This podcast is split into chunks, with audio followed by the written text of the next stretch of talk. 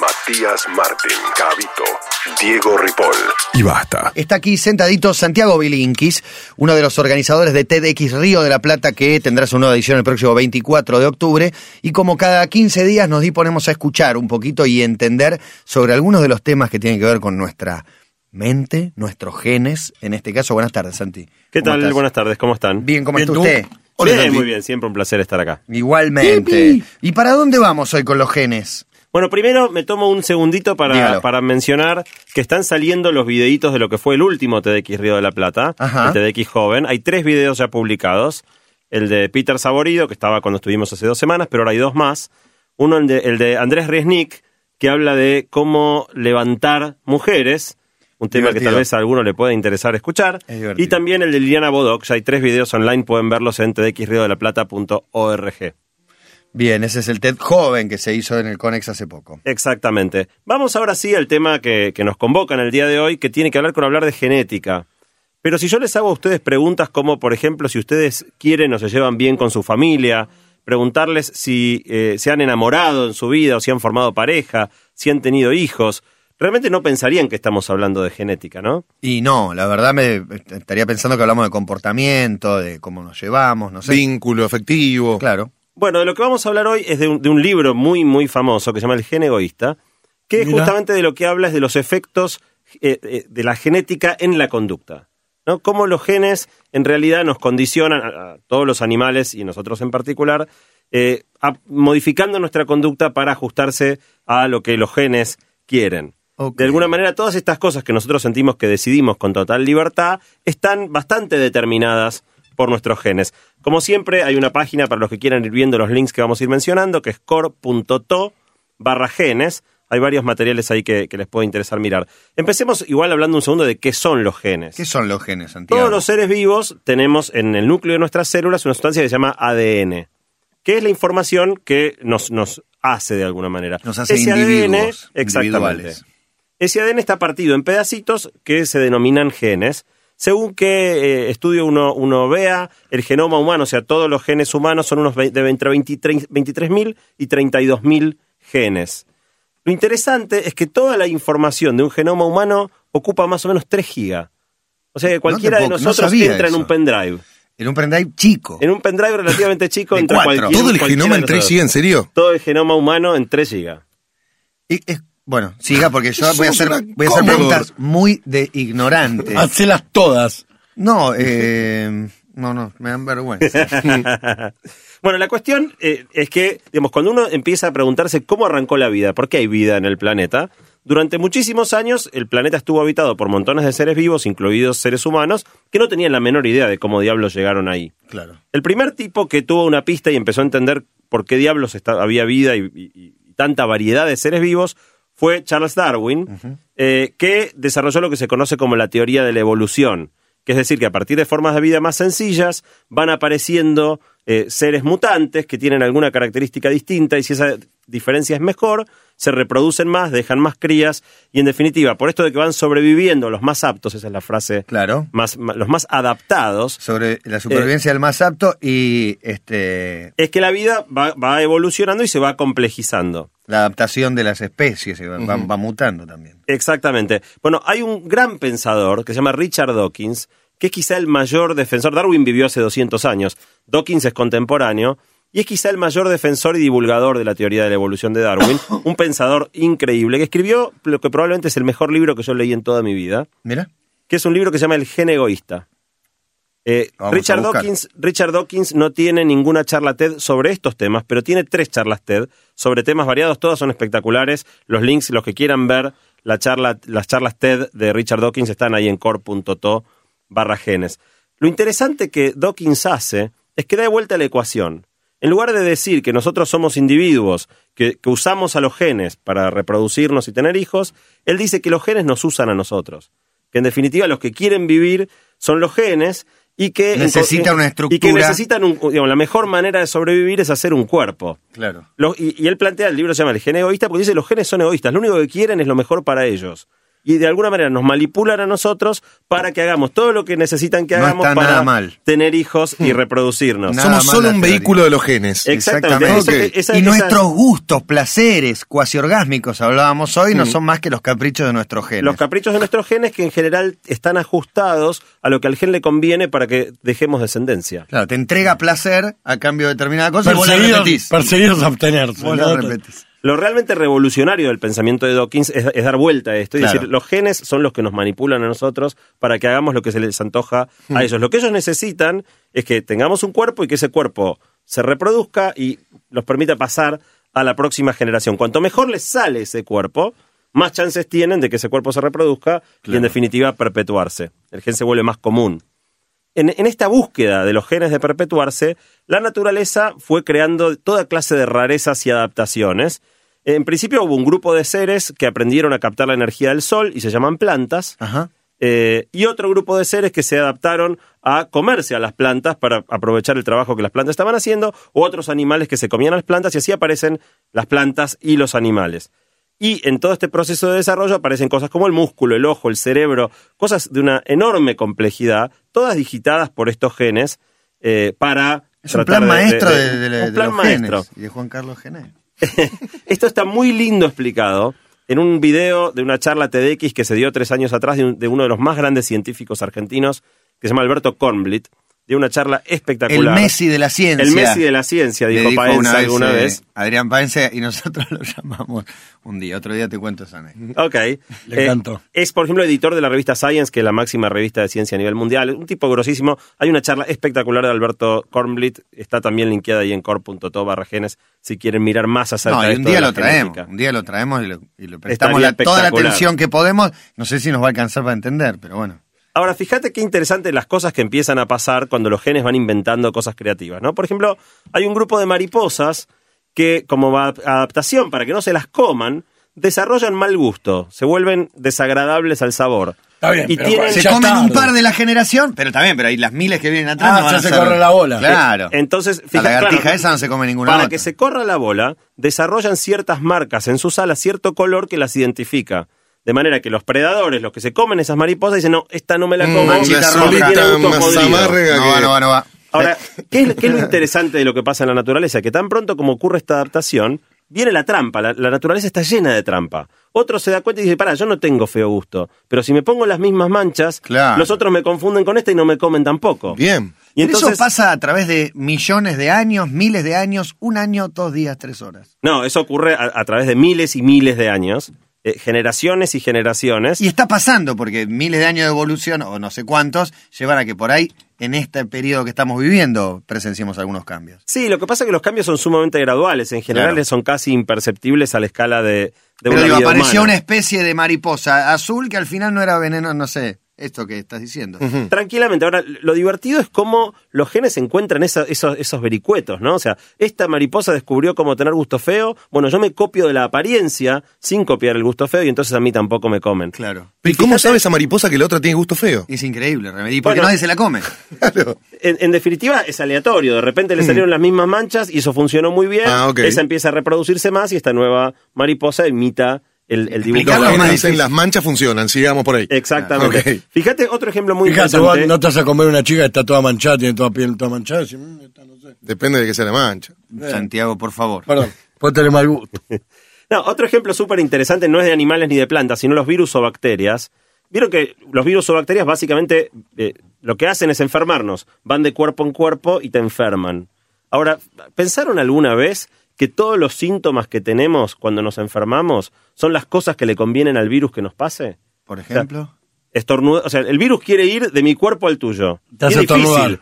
Entonces me hace estornudar, largo un montón de No virus en el estornudo para que viajen hacia vos. Sí. Me hace toser, es la misma cosa. Te, Te hace compartir el mate. virus. Sí, el de transmisión sexual y fuera de joda también. Te, Compartir te- el mate- te hace sacar cosas del cuerpo. Los médicos comparten el mate porque es, es casi totalmente normal y en otras sociedades no pueden creerlo. Que están no, en otros la lados eh, misma les resulta muy chocante. No pueden creerlo. Muy chocante. Ahora fíjate, estornudos, Sí, tos, tos. vómitos, Sí. diarrea, todo es lanzar fluidos. Digo, son los síntomas más comunes de casi todas Sí. las enfermedades. Son precisamente las cosas que te hacen un peligro para, para contagiar a los demás. Pero la guerra bacteriológica, estás desparramando virus y bacterias por ahí. Exactamente. Y por último, una última cosa increíble que no la voy a poder describir porque es indescriptible.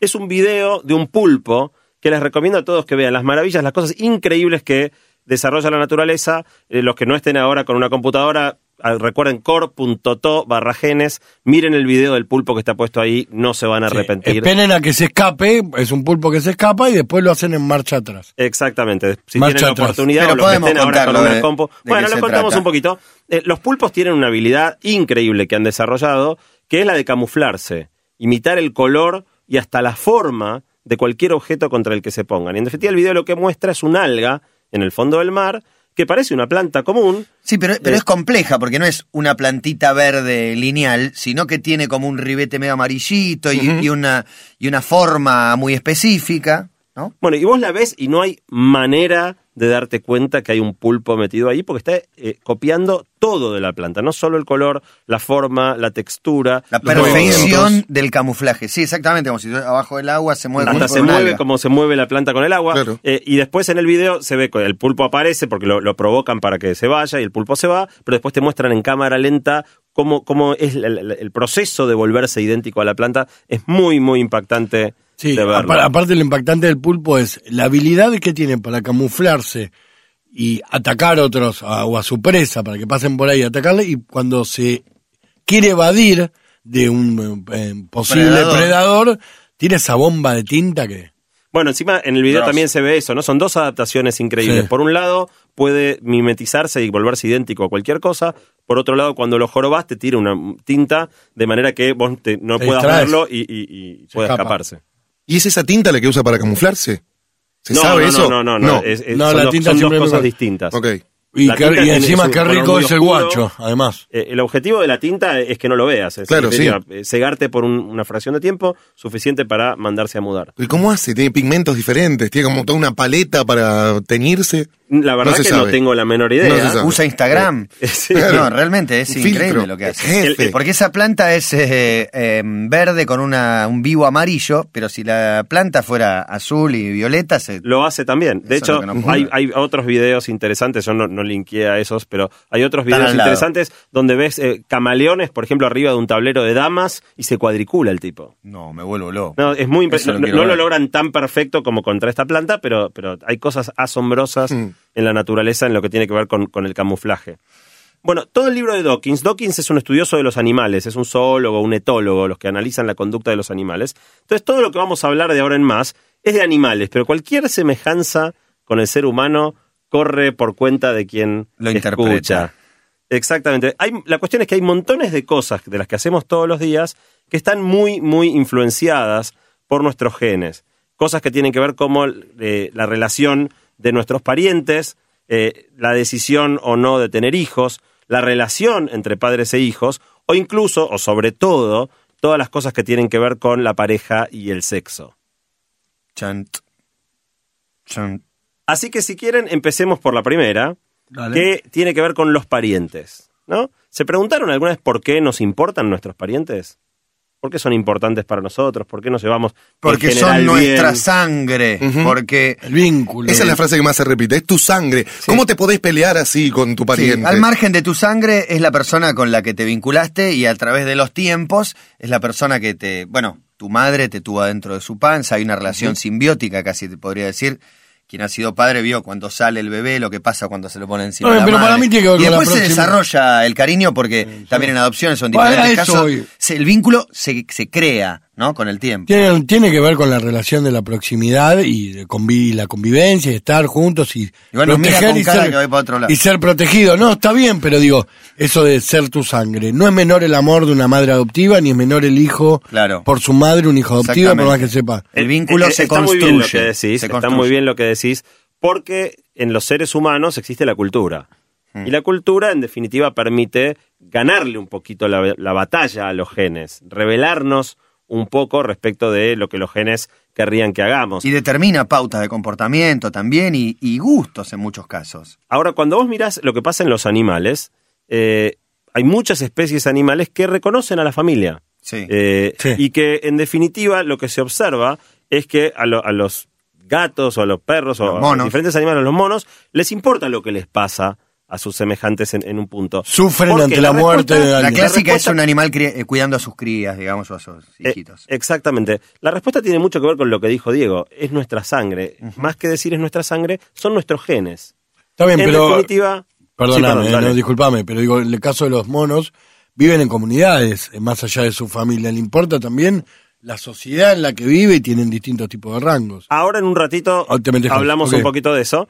Pero en definitiva, fíjate que eh, nos importa nuestra familia, o le importa a los animales la familia, porque los genes, pese a que los animales no tienen cultura, es puro instinto, eh, nos- los genes nos programan para que nos importen. Y nos, y nos importan en proporción a cuán genéticamente parecidos a nosotros eh, son. Si vos pensás con nuestros padres, como nosotros somos 50% información genética de papá, 50% de información genética de mamá. ¿Siempre es así? Siempre, siempre. Cuando se forma, el- el- según el espermatozoide con el óvulo, 50% de la información viene de papá en el espermatozoide, 50% viene de mamá en el óvulo. O sea que vos compartís 50% de información con tu papá, 50% de por ciento de información con tu mamá. Ujú. A la vez 25% de cada abuelo. Bueno, exactamente, tenés 25% de cada abuelo. Muy bueno. Por eso en general te importan más tus papás que tus abuelos. Claro. Eh, tenés 50% en común con tus hermanos, con lo cual tus hermanos de alguna manera son tan importantes para vos como tus padres.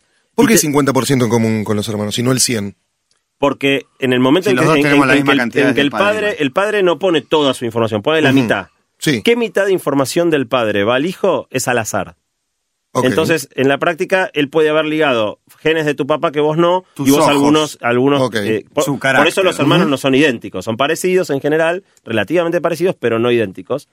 Eh, salvo que sean gemelos, ¿no? Cuando son gemelos eso es totalmente otra historia. Ahora, vos compartís 50% con tu papá, 50% con tu hermano, 50% con tu hijo. 150%. No, sin sumar.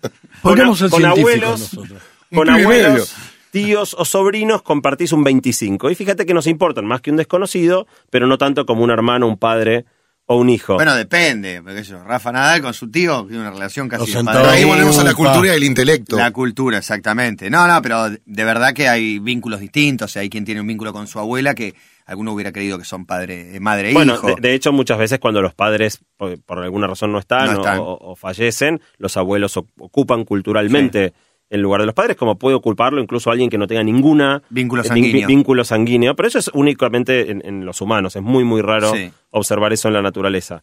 Un dato curioso es que si uno tiene un hermano menor, ¿no? Si uno es grande y tiene un hermano chiquito y, y tus padres mueren, eh, como tu hermano tiene 50% de información genética en, en común con vos, es tan importante cuidar a un hermano chiquito que sea huérfano como cuidar a un hijo. Genéticamente estás ha- haciendo el mismo aporte a, a sostener tus genes, eh, cuidando a tu hermano chiquito que cuidando a un hijo. Por esto, vos lo decías antes, Matías, existe el instinto maternal. Por eso los padres, las madres sobre todo, cuidan eh, a sus hijos. Es la manera que tienen de que sus propios genes, ese 50% que pasaron al hijo, a su vez llegue adulto y pueda pasar a la siguiente generación. Un dato curioso es que como los jóvenes, en definitiva, el abuelo tiene la expectativa de que su hijo tenga hijos y que su nieto después tenga hijos, entonces los, los que son mayores tienden a cuidar a los más jóvenes mucho más que al revés. Los abuelos se preocupan más por los nietos que los nietos por los abuelos, Sí. los padres más por los hijos que los hijos por los padres.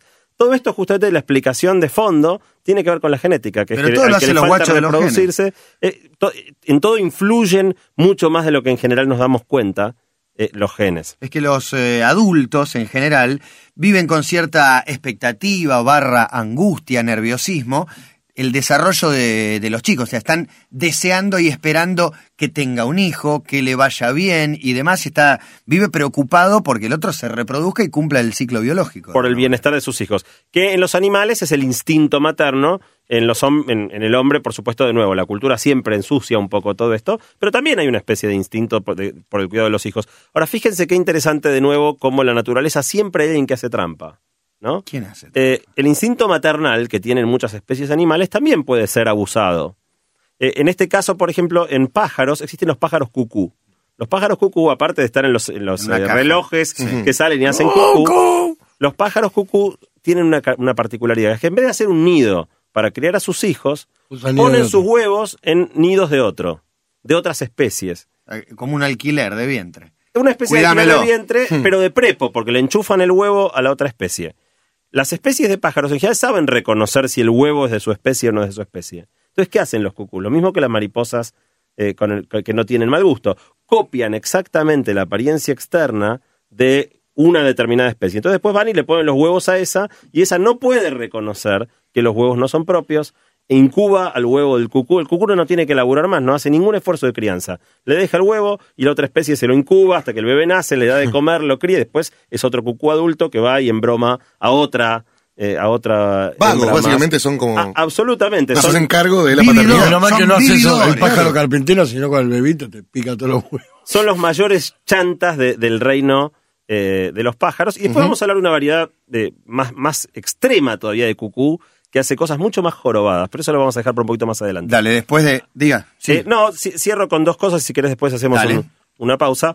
Eh, antes hablaba Cabito del tema de, de los monos que viven y, y se relacionan con otros. Bueno, fíjense que eh, es muy interesante. Eh, antes existían las tribus, ¿no? Eh, cuando uno vivía en poblaciones chicas y relativamente aisladas, en po- poblaciones chicas y relativamente aisladas, la mayoría de la gente que vivía con vos tenía un alto grado de coincidencia genética. No eran tus hermanos, pero en un grupo Sí. chico todos tenían mucho que ver con todos.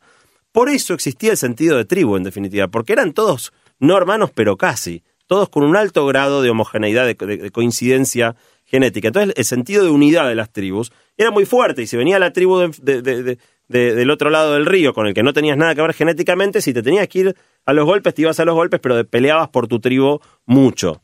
Hoy en día que vivimos en, ciudades enormes donde genéticamente no tenemos nada que ver con toda la gente que nos rodea, mucho de ese sentido se ha perdido y el sentido na- nacionalista es mucho más artificial. No tiene el apoyo genético que tenía el sentido de la tribu. Por eso las tribus tenían estas uniones tan fuertes y hoy en el mundo moderno a nivel Yo me país quiero ir a vivir es a no muy sé difícil dónde, reproducirlo. demás. Sí, yo me voy, yo me las pico, yo me voy. Y, y fíjate mismo, si antes en una tribu vos le hacías algo, un miembro de la tribu saltaba a toda la tribu a defenderlo. Hoy vos estás en un lugar donde, no sé, le pegan a un argentino y vos querés que el argentino gane, pero no es que te- se te juega la vida en que el argentino este, le Sí, vaya de hecho, bien. antes el destierro era como el peor castigo y hoy la gente elige también cambiar de lugar, de país, de zona y demás. No sé si tiene que ver con lo que estaban hablando, pero quería meter el bocadillo. Está muy bien. Bueno, eh, hacemos una pausa hasta acá y seguimos hablando de los genes, la genética, estos guachos que deciden por nosotros y encima no nos damos cuenta porque vivimos creyendo que tomamos decisiones independientes y no, estamos este, a merced de, de nuestros genes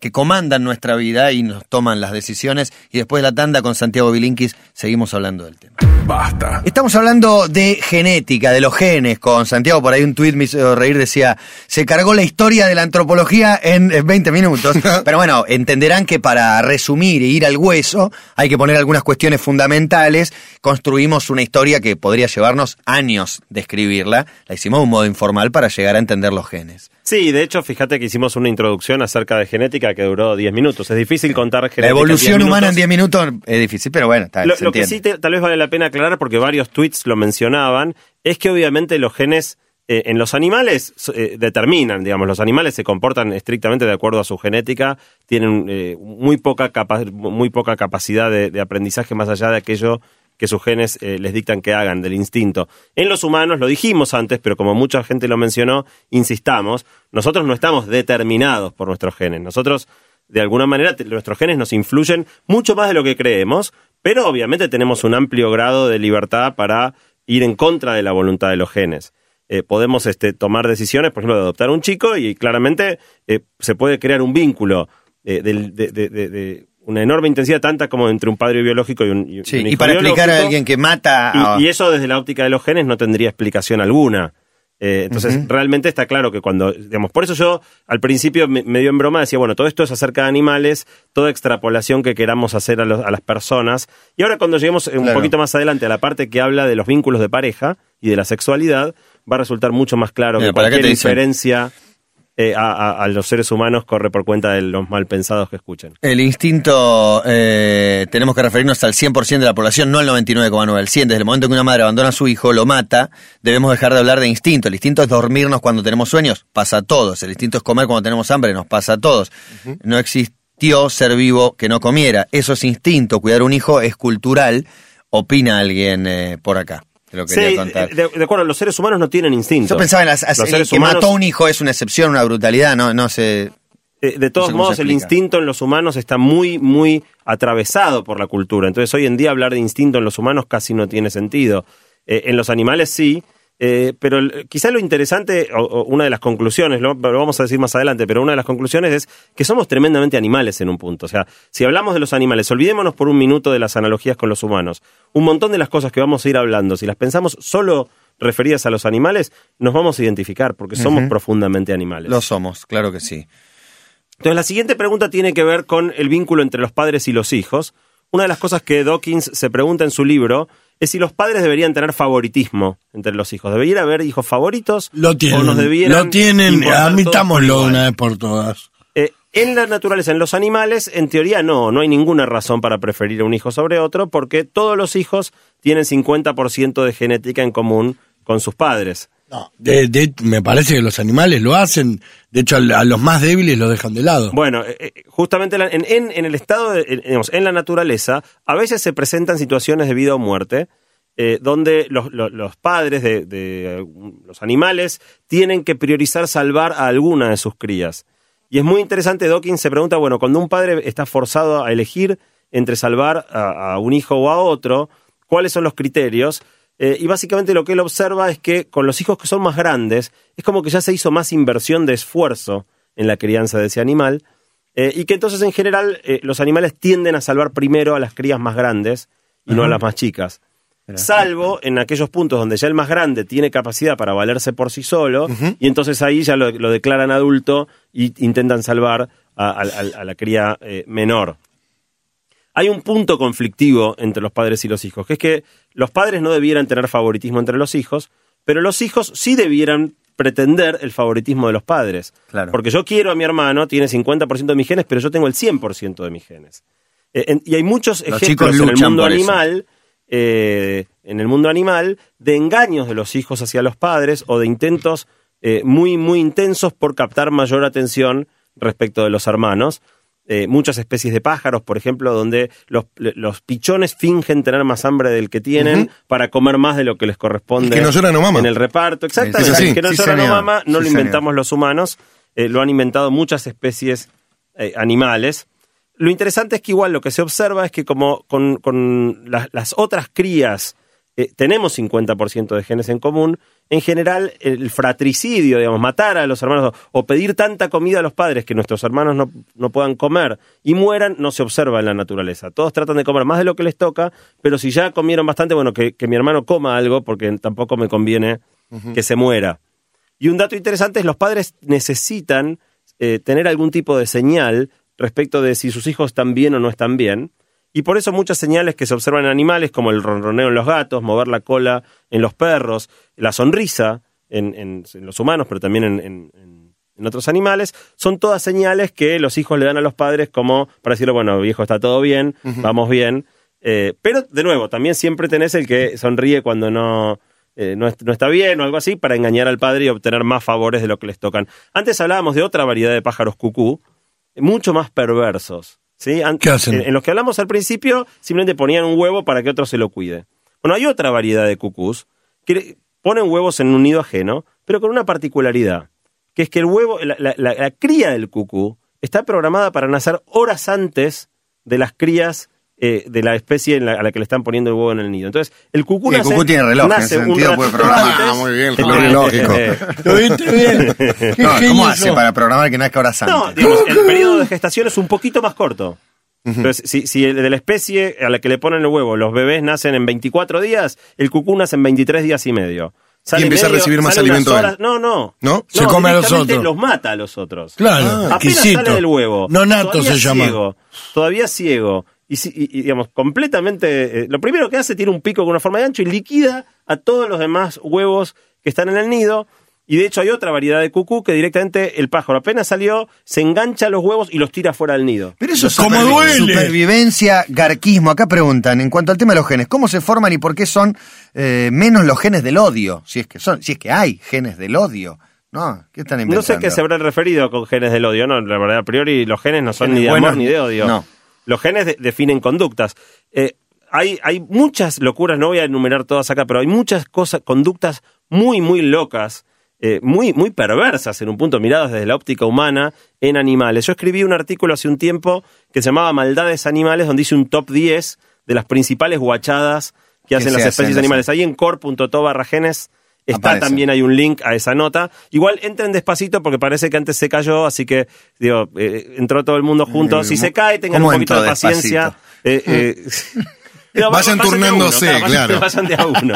Primero los que tienen letra con A, después con B. Hay muchas preguntas igual, Santi. ¿eh? Mi familia de sangre ha sido una garch, mala onda, competitiva, etcétera. Ya no nos vemos, nunca me afectó. Ahí podemos charlarlo a ver si verdaderamente no le afectó para nada o si. La familia de mujeres todo lo contrario, ya me siento parte de ellos, los quiero como propios. ¿Algún po- componente genético o es meramente cultural? Felicitaciones, muy interesante siempre, dice Lucas. Bueno, muchas gracias, Lucas. Eso es claramente cultural. Tus genes a priori no podían saber quién iba a ser la familia política con la que tuvieras, con lo cual no pueden predisponerte a quererla más o a quererla menos. Sí, de nuevo, las analogías con los seres humanos hay que tomarlas con, eh, con pinzas porque estamos muy atravesados por la cultura eh, y los genes influyen, pero claramente no dictan todos nuestros actos. Entremos a la última parte, Bien. eh, quizás es la más divertida, que tiene que ver con, con- con la pareja, ¿no? Eh, hablábamos antes un poquito del conflicto entre padres e hijos, que el padre no debería querer tener favoritismo, mientras que el hijo sí lo quiere. Hay como una tensión ahí en la relación padre-hijo en todas las, las especies animales. Ahora, pensemos por un segundo eh, el conflicto de pareja. Porque en la pareja no hay ninguna similaridad, similaridad genética entre el, el- el macho y la hembra. Lo único que hay es un interés que es que necesitamos al otro para tener crías que pasen 50% de nuestros genes. Entonces, ideal, en un mundo ideal, si nosotros pudiéramos procrear, eh, en el caso yo soy un macho, embarazo a una hembra y me mando a mudar, ese hijo lleva el 50% de mis genes y yo no pago todos los costos asociados al esfuerzo de la crianza. Un cucú. Eh, un cucú, digamos, pero, pero con No, tu pero misma durante- especie, ¿no? cucú durante No- embarazo. aprovechándose Claro. de otra especie. Bueno, la crianza. en la naturaleza se observa mucho esto.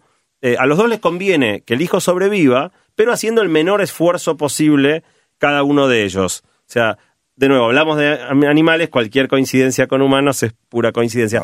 La primera pregunta interesante que aparece en el libro de Dawkins acá es qué es un macho y qué es una hembra. ¿Qué, qué define? ¿Ustedes tienen idea qué define La genitalidad. un macho Bueno, o los una hembra? genitales. No, los- genitales. ¿No es? Los, genitales, ¿no? Yo también. Le Para mí los genitales, eso. el resto no sé. Les doy una pista. Hay macho y hembra en las plantas, por ejemplo, y no tienen genitales. ¿No tienen? No tienen. No Y los estambres y los pistilos y las corolas y tal. Exactamente. No son- El androceo y el gineceo. Claro. No, entonces no. Qué recuerdo. Los- los hombres, eh, en la especie humana, fuimos a los genitales. Eh, no, yo. Es muy loco. Es muy loco. Básicamente, en la naturaleza se le llama, eh, digamos, siempre que hay, que hay dos, eh, dos sexos, hay uno cuyas células sexuales son grandes y pocas. Por ejemplo, los óvulos en las mujeres. La- el, el óvulo es una célula grande, mu- con mu- muchas cosas para nutrir el, el- el- el bebé que eh, se va a formar. Y las mujeres tienen pocos óvulos, van madurando solo uno por mes y tienen una vida reproductiva de unos 20, 30 años, con lo cual, eh, si sumas 30, 30, son 360 óvulos. Eh, en una eh, eyaculación masculina hay millones y millones de espermatozoides. Entonces, esa es la característica. En el macho, las células sexuales siempre son muchas y chiquititas. En la hembra, siempre las células sexuales son grandes y escasas. Mirá Y entonces, siempre que vos mires un, cualquier Esa es la diferencia. No importa si tiene pito o no tiene pito. No, lo que tenés que mirar es si sus células sexuales son pequeñas y muchas, es macho. Si son grandes y pocas, es hembra. Lo interesante... Y esto lleva a preguntarte cómo este le ganó la carrera a los otros 3 millones. Claro. ¿no? Cuando llegó. Y en realidad la explicación es que no ganó la carrera. Capaz que salió quinto, sexto o décimo. Pero lo más rompieron Los esto. van rompiendo exactamente para que ingrese el octavo. No me explico pasajero. muchas cosas. Claro. Ahora, Igual le fíjense ganó que- a 2.999.000. Sí, sí, sí, justamente. Fíjense como, como cuestión que entonces las hembras pueden reproducirse relativamente poco, porque tienen pocas células sexuales. Entonces, una, por ejemplo, en, en el caso humano, que es el más fácil, eh, la mujer puede embarazarse unas X cantidad de veces en su vida, no tantas. Un hombre, en teoría, con si va cambiando de mujeres, podría tener cientos. De hecho, está el fa- ejemplo famoso, creo que Urquiza tenía ciento y pico de hijos. Sí, Bin Laden, no Eh, sé. una mujer nunca podría tener ciento y pico de hijos como tuvo Urquiza. Eh, esa es una, una característica muy fuerte y las hembras pueden tener muchos menos hijos que los machos. Eh, y hay otro dato más, todos lo sabemos, que es que la hembra sabe con certeza que su hijo tiene 50% de sus genes. El hombre, el macho, no puede nunca estar completamente segura. Bueno, ahora sí, con estudios genéticos sí. Ahora con Eh, estudios bueno. genéticos Sí. sí. Pero, pero a priori, digamos, vos, vos no podés. que- en general crees que no, sí. por, no naturalmente la hembra sabe y el hombre no. Mm. Si recurrís a Por- un estudio, bueno. Por estas saber. dos grandes diferencias, que es que, eh, que es que el hombre puede reproducir, el macho puede reproducirse mucho y la hembra poco, y el macho puede, digamos, eh, no, no tiene el mismo grado de certeza que la hembra, en la naturaleza se observa que el macho tiene mucho más incentivo a rajarse que la hembra. Es muy común en muchas especies animales que el macho embarace y se las pique, eh, y al revés es mucho más infrecuente. En la naturaleza igual hay de todo. El pato, por ejemplo, el macho embaraza y se las pica. Eh, en, en- hay ciertas especies de peces donde la hembra se va y toda la crianza, de lo- cuidado de los huevos y de las crías lo, lo hace el macho. Hay otras especies animales, como el elefante o el hombre, donde los dos se quedan y comparten el trabajo de crianza de, de los hijos. Y hay especies como las moscas, donde los dos se van. En realidad ponen los huevos y los dos se van y nadie se hace cargo, los huevos se crían solos y las crías nacen. Pero es Lo ideal es interesante. Que incluso en las especies monógamas, eh, digamos, que forman una pareja estable, donde el macho se queda y participa de la crianza de los hijos, casi siempre, en, toda, en la mayoría de las especies, el macho aporta un poco menos que la hembra a la crianza. De nuevo, cualquier semejanza con los seres humanos Esto es científico. es pura coincidencia. Estamos hablando de ciencia. Ahora, entonces, pareciera ser que las hembras están en una clara desventaja. Porque el macho puede picárselas, la hembra lo tiene en su vientre, lo tiene que llevar mucho tiempo, hizo mayor inversión poniendo una de sus pocas células sexuales en pos de ese bebé, eh, pero las hembras tienen un as en la manga. Negarse a copular. No querer tener sexo. Me duele la cabeza. Eh, que también, digamos, uno podría pensar que es un tema humano. En general es más común que los hombres tengan este mayor apetito sexual que las mujeres. Bueno, esto en la naturaleza también está presente en muchísimas especies animales. En general en la forma de rituales.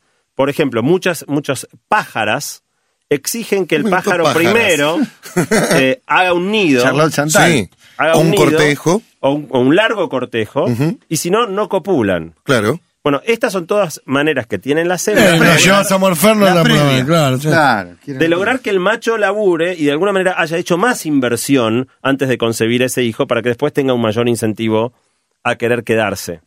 Las hembras también pueden usar ciertas características de los machos, el tamaño de sus cuernos, de sus músculos, para elegir aquellos que a priori le parezcan que van a ser más fieles. Y por eso es común este tipo de rituales prolongados donde la hembra de alguna manera lo está midiendo al macho, a uno o a varios, hasta decir, bueno, ¿cuál es el macho con el cual voy a copular para procrear? De manera que maximice la posibilidad de que este macho se quede conmigo y participe de la crianza de los hijos. Esta tendencia a que las hembras sean más reticentes y los machos más promiscuos está en la mayoría de las especies.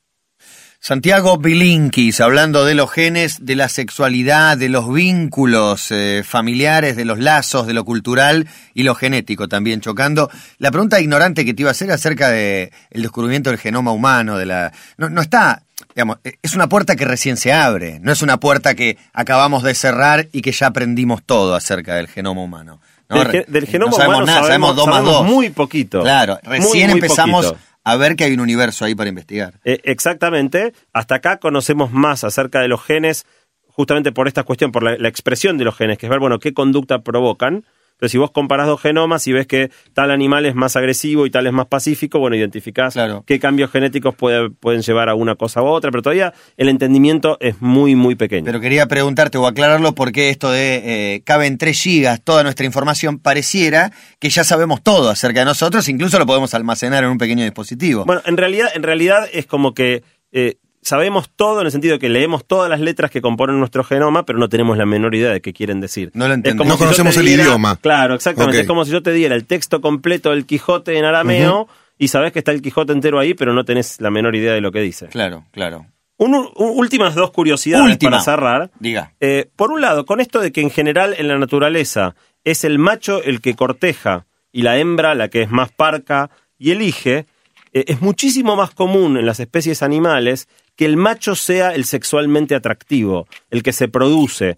En los pájaros, por ejemplo, los machos en general son coloridos, con colores brillantes, cantan, y las hembras son mucho más recatadas. De ahí viene el término pavonear. El Exacto. pavo Bueno, el pavo su real- cola. El pavo real es quizá el ejemplo más impresionante de todos. El que tiene esa cola impresionante es el macho, llena de colores. Bueno, y eso- La mega. Do- Dawkins, Dawkins dice qué curioso que en la especie humana es una de las poquísimas especies donde esto parece estar invertido y las mujeres se producen mucho más y se fijan mucho más en su estética y se Como pintan indios, y se visten con más, más eh, cuidado que los hombres. Y parece estar como invertida esta cuestión de que en la naturaleza en general es el macho el que se produce, el que se hace bonito para, para cortejar y la hembra la que es más parca y... Sí, en general, salvo Cristiano Ronaldo, todo el resto de los... En la naturaleza también La muchas naturaleza veces las la- hembras se producen más. las mujeres son mucho más fuertes físicamente que los hombres en muchos casos. La completamente. leona, por poner. ¿no? Comple- de hecho, el león es el que tiene la melena, Sí, digamos. la. El Cristiano Ronaldo el que de tiene los las leones mechas. es el macho. Claro, digamos. exactamente. Bueno, y una última curiosidad eh, de un dato genético que no tiene tanto que ver con esto de la conducta, pero sí que me- Dawkins lo menciona y a mí me pareció muy interesante, que es que todos los genes van pasando de un, de un padre a un, de, de- un- ser a su, a su hijo, a la- a la- a- por generación y generación. Y a veces le toca estar en un cuerpo de varón y a veces le toca estar en un- de macho y en un cuerpo de hembra.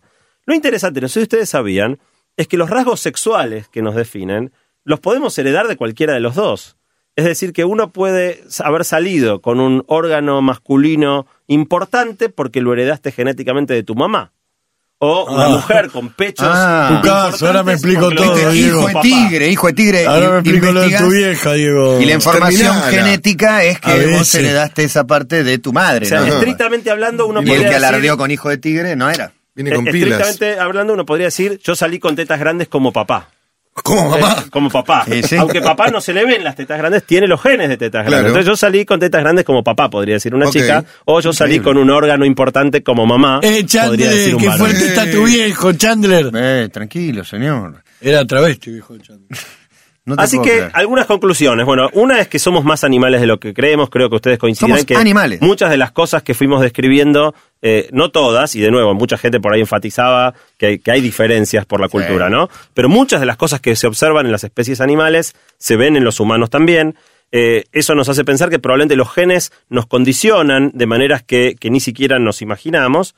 Y hay un montón de otras cosas que no metimos en esta columna y que tal vez serán eh, tema de alguna columna posterior, eh, donde que ya no tienen tanto que ver con los vínculos dentro de la familia, que fue en lo que nos enfocamos hoy, sino con los vínculos más sociales, cosas como si, cooperar, si competir, el ataque, la agresión, eh, que probablemente sean objeto de, de alguna otra columna. Pero me gustaría cerrar diciendo que realmente el ingenio que se observa, el ejemplo del pulpo es uno de ellos, o el de los cucús, el, ingenio que se observa en la naturaleza es sorprendente. Si miran ese listado de 10, el top 10 de maldades animales es increíble.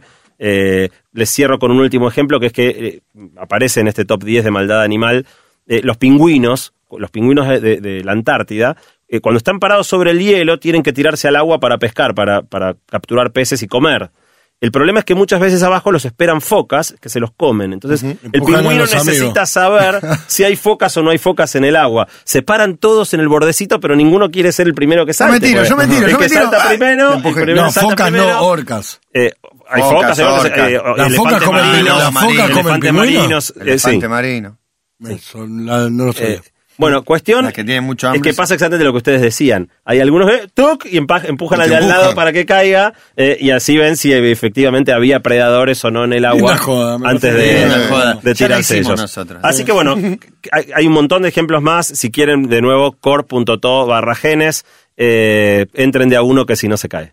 Bien, gracias Santi. Ahí está, eh, volveremos a retuitear eh, a través del arroba basta todo, el de arroba bilinkis, nuestro columnista de hoy hablando de la genética humana y los alcances culturales. Basta de todo un año después. Y basta.